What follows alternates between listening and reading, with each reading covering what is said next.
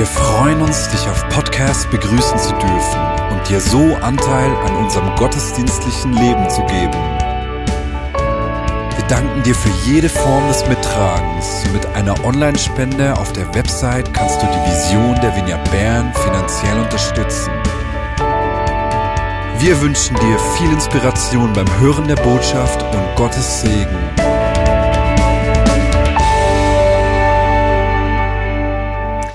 Wie Deborah eingangs schon gesagt hat, spreche ich heute äh, darüber, dass wir das Miteinander neu entdecken wollen. Meine Frau Caro und ich, wir haben acht Jahre lang in einer Wohngemeinschaft gelebt. Und das Leben in der Wohngemeinschaft hat uns so angetan, dass wir auch heute noch gemeinschaftlich leben mit fünf Parteien. Die Gemeinschaft ist einzigartig. Dort in der Wohngemeinschaft haben wir die ganze Spannbreite des Lebens miteinander erlebt. Wir haben zusammen Feste gefeiert, wir haben Konflikte ausgetragen. Es ist sogar ein Pärchen zusammengekommen und äh, Sophie, unsere Tochter, wurde in der WG geboren. Die acht Jahre in der Wohngemeinschaft, die waren unglaublich lehrreich. Ich habe viel über Gemeinschaft und Beziehung gelernt. Etwas, was ich über Beziehung und Gemeinschaft gelernt habe, war, dass sie in Wellen kommt. Es gab Zeiten, wo wir uns richtig gefreut haben, uns äh, am Mittwochabend zu sehen und das war das Highlight der Woche. Und dann gab es Zeiten, in denen jeder äh, froh war, wenn er wieder äh, seiner eigenen Sache nachgehen konnte. Die Wellen des Alltags. Ein zweites Learning war, dass Begegnung und Nähe von entscheidender Bedeutung für das Miteinander ist. Und es gab eine Begebenheit, die das besonders gut illustriert. Und zwar hatte jeder von uns in der Wohngemeinschaft ein Amtli, eine kleine Aufgabe, die wöchentlich zu erledigen war. Und es kam immer wieder vor, dass jemand dieses Amtli vergessen hat oder wegen irgendwelchen Zeitdruck nicht dazugekommen ist, äh, es zu erledigen. Und je nachdem, wie nah wir uns waren, hat die Nachfrage dann eine andere Reaktion ausgelöst. Wenn wir beispielsweise unter der Woche uns gesehen haben, Kaffee zusammen getrunken oder mal zusammen gespielt haben und man dann nachgefragt hat, du, Entschuldigung, äh, kann es sein, dass du dein Ämtli noch nicht gemacht hast? Hast du es vergessen oder ist dir was dazwischen gekommen? Wärst du froh, wenn ich es für dich erledigen würde? Und wenn wir dann diese Nähe hatten, hat die Person reagiert und gesagt, oh ja, hey, diese Woche wäre ich sehr froh, wenn du es machen würdest. Ich mache dafür nächste Woche deins. Wenn wir aber keine Nähe hatten, wenn, wenn aufgrund von unterschiedlichen Arbeitsplänen äh, wir uns eine Weile nicht gesehen haben, hat die gleiche Frage eine ganz andere Reaktion ausgelöst. Was meinst du eigentlich? Ich habe Stress im Job und jetzt kommst noch du und so weiter und so fort. Es, es hat zu teilweise äh, beinahe aggressiven Antworten geführt. Und ich habe gemerkt, dass die Nähe, die wir zueinander hatten, unglaubliche Auswirkungen auf die Reaktion hatte. Und meine Lieben, das Gleiche trifft auf, auch auf uns als Gesellschaft zu. Ich empfinde, dass es heute viele Menschen in unserer Gesellschaft schwerer fällt, äh, andere Meinungen stehen zu lassen. Wenn es zu Diskussionen kommt, werden die sehr schnell hitzig bis aggressiv. Wir können andere Meinungen nicht einfach so sein lassen. Wir, wir lassen manchmal Diskussionen nicht mal mehr zu. Teilweise ziehen sich Menschen aus Beziehungen zurück oder sind kritischer oder beurteilender einander gegenüber. Und das hat nicht nur, aber auch mit der Nähe zu tun, die wir zueinander haben. Während mehr als einem Jahr haben wir gelernt, auf Distanz zu gehen. Wir haben gelernt, Abstand zu halten. Wir mussten die Anzahl der sozialen Kontakte reduzieren. Wir mussten Nähe vermeiden. Wenn Begegnung möglich war, dann meistens nur mit angezogener Handbremse. Äh, Auch die Maske zeigt die Distanz physisch, optisch sogar an. Ein warmer Händedruck, eine liebevolle Umarmung gibt es kaum noch. Und so ist etwas an Distanz gewachsen. Begrüßung selbst ist unsicher. Letzte Woche hat mir ein Mann erzählt, ein Mann aus einem anderen Land, äh, äh, dass er jemanden die Hand hingestreckt hat und der sich gleich zurückgezogen einen Schritt zurück gemacht hat. Und obwohl er die Reaktion einordnen konnte, war es schwer, sich nicht abgelehnt zu fühlen. Meine Lieben, äh, wenn wir das anschauen, dann merken wir, dass wir distanzierter sind. Wir müssen als Gesellschaft neu lernen, Nähe zuzulassen und uns aufeinander einzulassen. Und deswegen spreche ich heute darüber, äh, dass wir das Miteinander neu entdecken müssen oder neu entdecken wollen. Und weißt du, als Nachfolger von Jesus trifft uns das besonders, da wir uns an seinem Vorbild orientieren.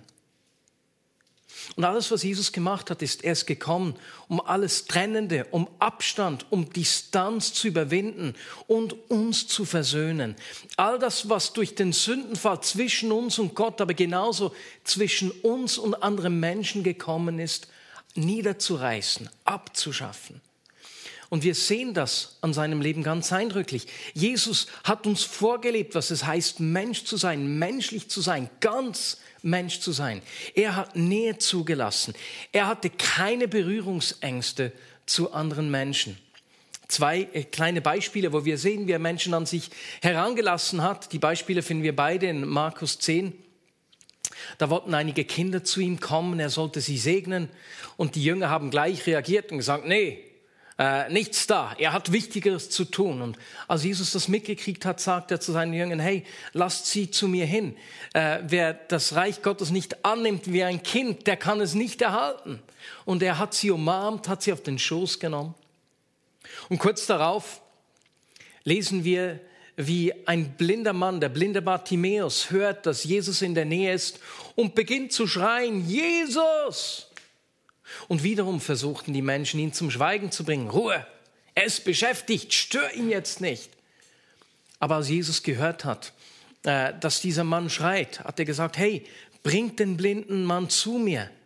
Und auch ihn hat er geheilt, worauf Bartimäus Jesus nachgefolgt ist. Und ich möchte mit euch ein, eine Geschichte anschauen, in der diese Nahbarkeit von Jesus besonders zum Ausdruck kommt.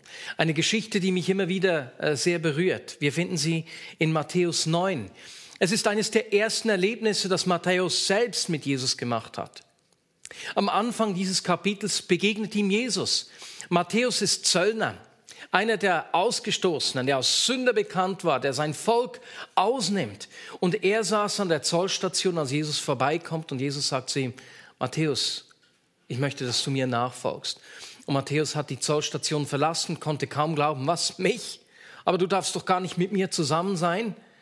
Und doch hat sich Jesus auf ihn eingelassen, hat Matthäus zu sich gerufen, worauf Matthäus ihm nachgefolgt ist. Und so ist Matthäus ganz neu mit Jesus unterwegs.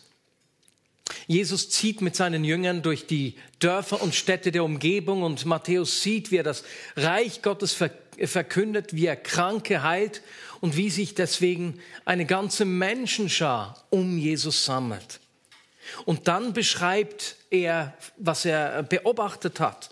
Matthäus 9, Verse 36 bis 38.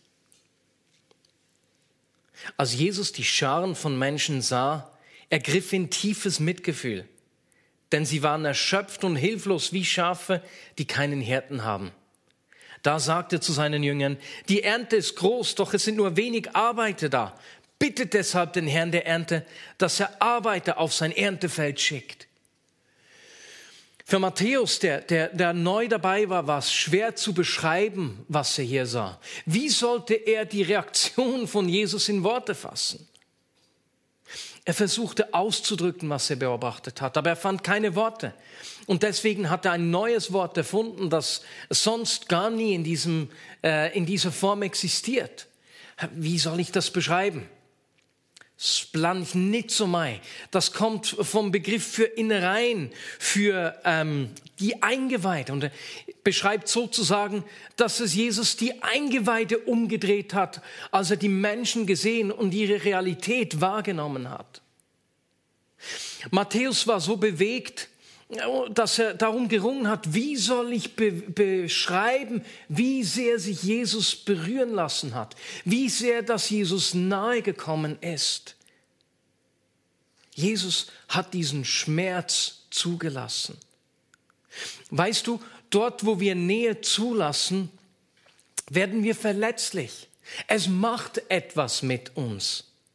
Und das braucht Mut. Denn Verletzlichkeit bringt immer mit sich, dass wir die Kontrolle verlieren, dass etwas mit uns geschehen kann, was wir selbst nicht bestimmen können.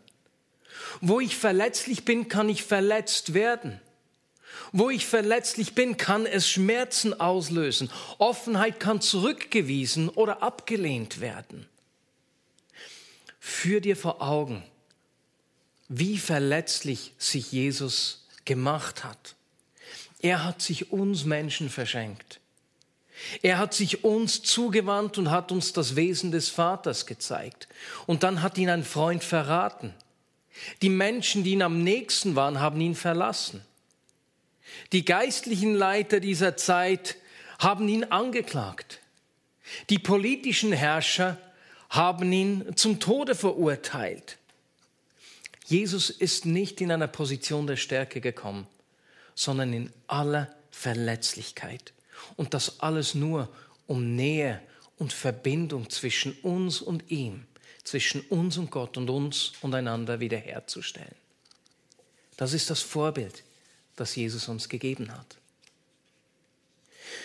Und Matthäus berichtet, dass Jesus so bewegt war, so berührt war, dass ihm die Realität dieser Menschen so nahe gekommen ist, dass er darauf seine Jünger ausgesandt hat. Nun geht, ich gebe euch Vollmacht, aber geht und wendet euch diesem Menschen zu. Und auch da, hat Jesus seine Jünger nicht in einer Position der Stärke geschickt. Wenn wir weiterlesen, Matthäus 10, sehen wir, dass er auch sie in, in Schwäche aussendet, in Abhängigkeit. Er sagt ihnen nämlich, dass sie nichts mitnehmen sollen. Kein Geld, keinen Geldbeutel, kein zweites Hemd. Und damit waren sie vollkommen von den Menschen abhängig, denen sie eigentlich dienen sollten.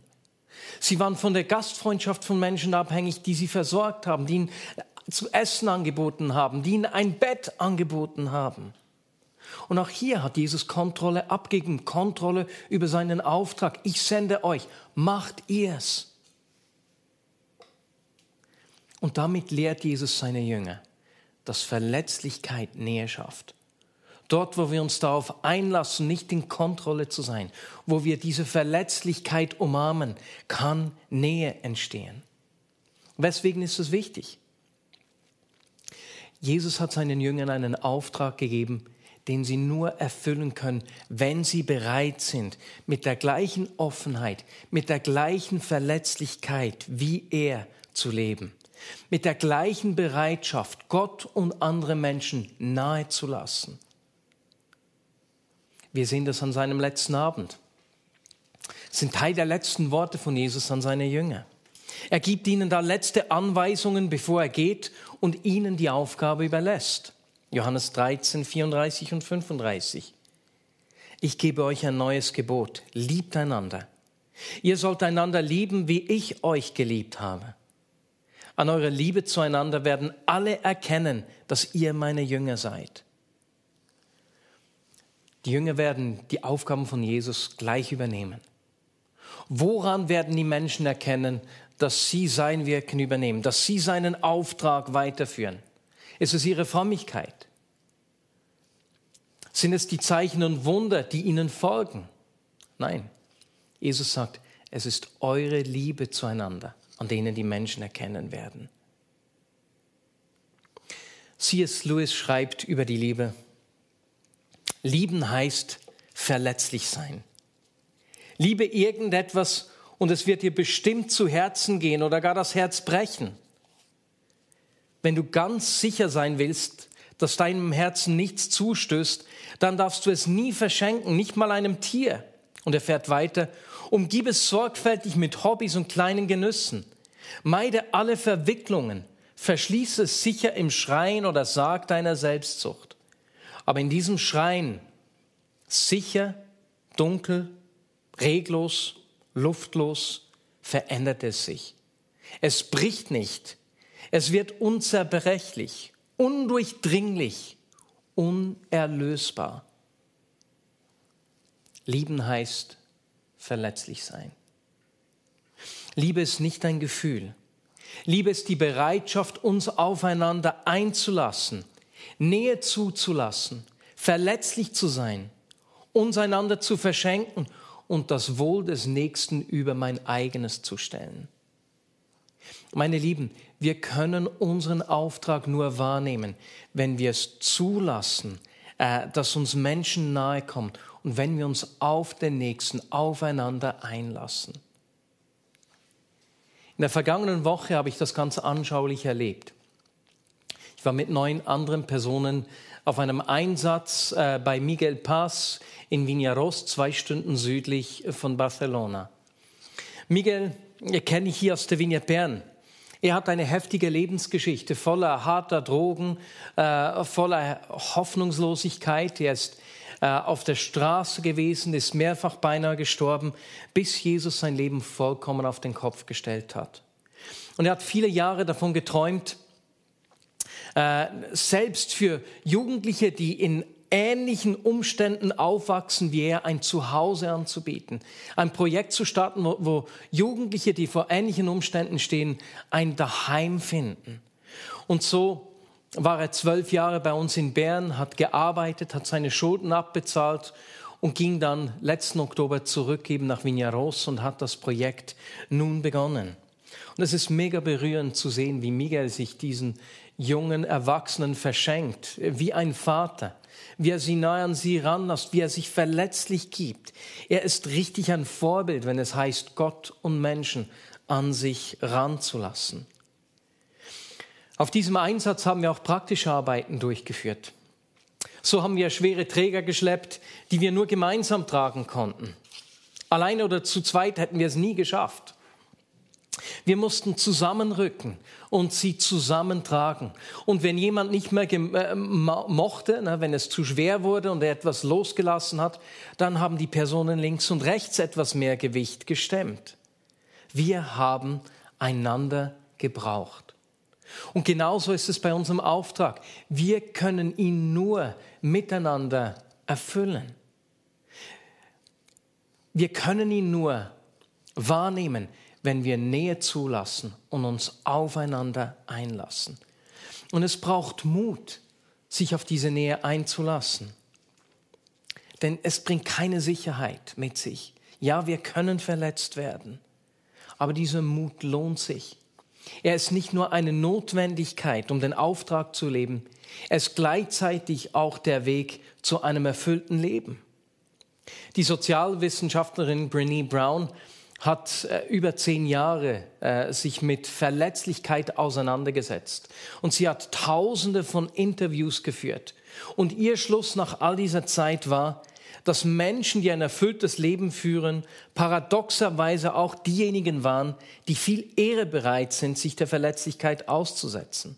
Und sie schreibt, Verletzlichkeit ist zwar die Ursache von vielen Ängsten und Unsicherheiten, doch scheinbar ist sie gleichzeitig auch der Geburtsort der Liebe, der Verbundenheit, der Freude, der Kreativität und des Glücks. Meine Lieben, diese Nähe zuzulassen macht den Unterschied. Und es ist nicht nur das Vorbild, das uns Jesus vorgelebt hat, sondern dort, wo wir uns aufeinander einlassen, wo wir Nähe zulassen, das Wohl des Nächsten vor unser eigenes stellen, sehen die Menschen um uns herum Jesus. Und das Tüpfchen auf sie ist es gleichzeitig der Lebensstil, der zu einem erfüllten Leben führt. Ist das nicht faszinierend?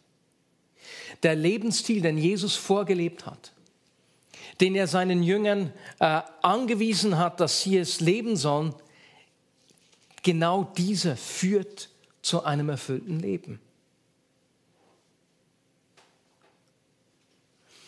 Und um uns aufeinander einzulassen und um Nähe zuzulassen, braucht es eine Entscheidung. Es braucht ganz neu deine Entscheidung.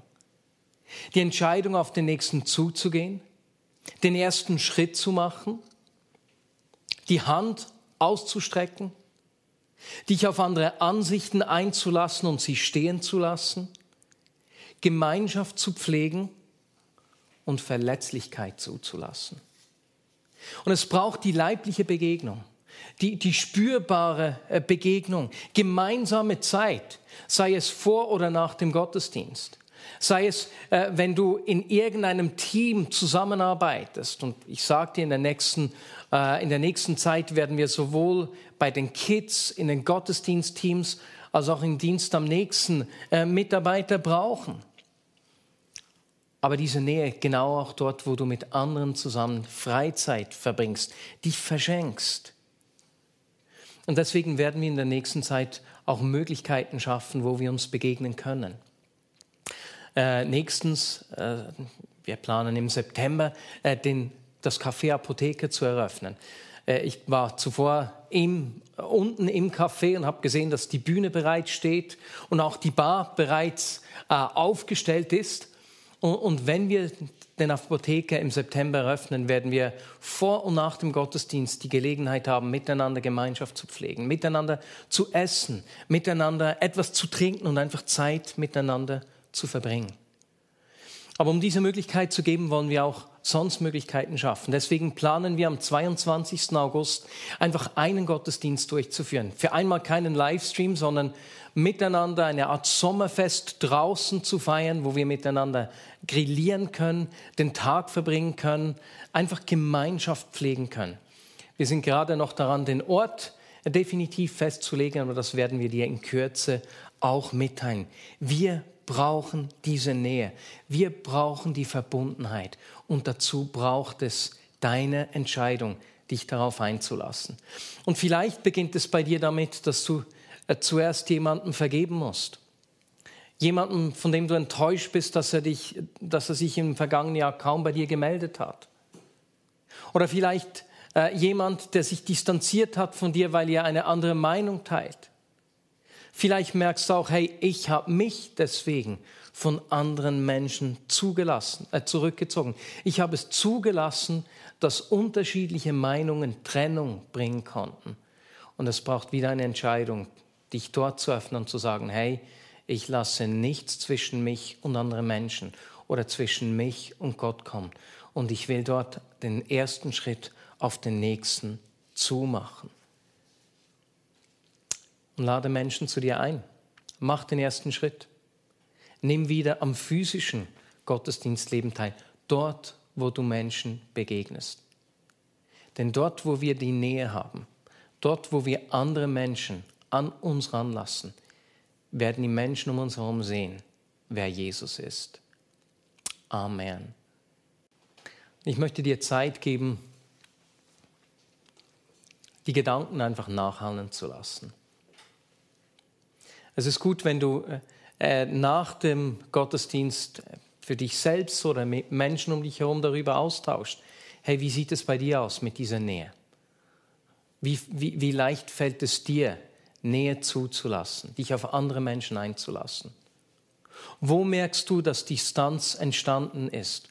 Und was könntest du dazu beitragen, dass, äh, dass diese Nähe wieder zurückkommen kann? Vielen Dank dass du dich darauf einlässt.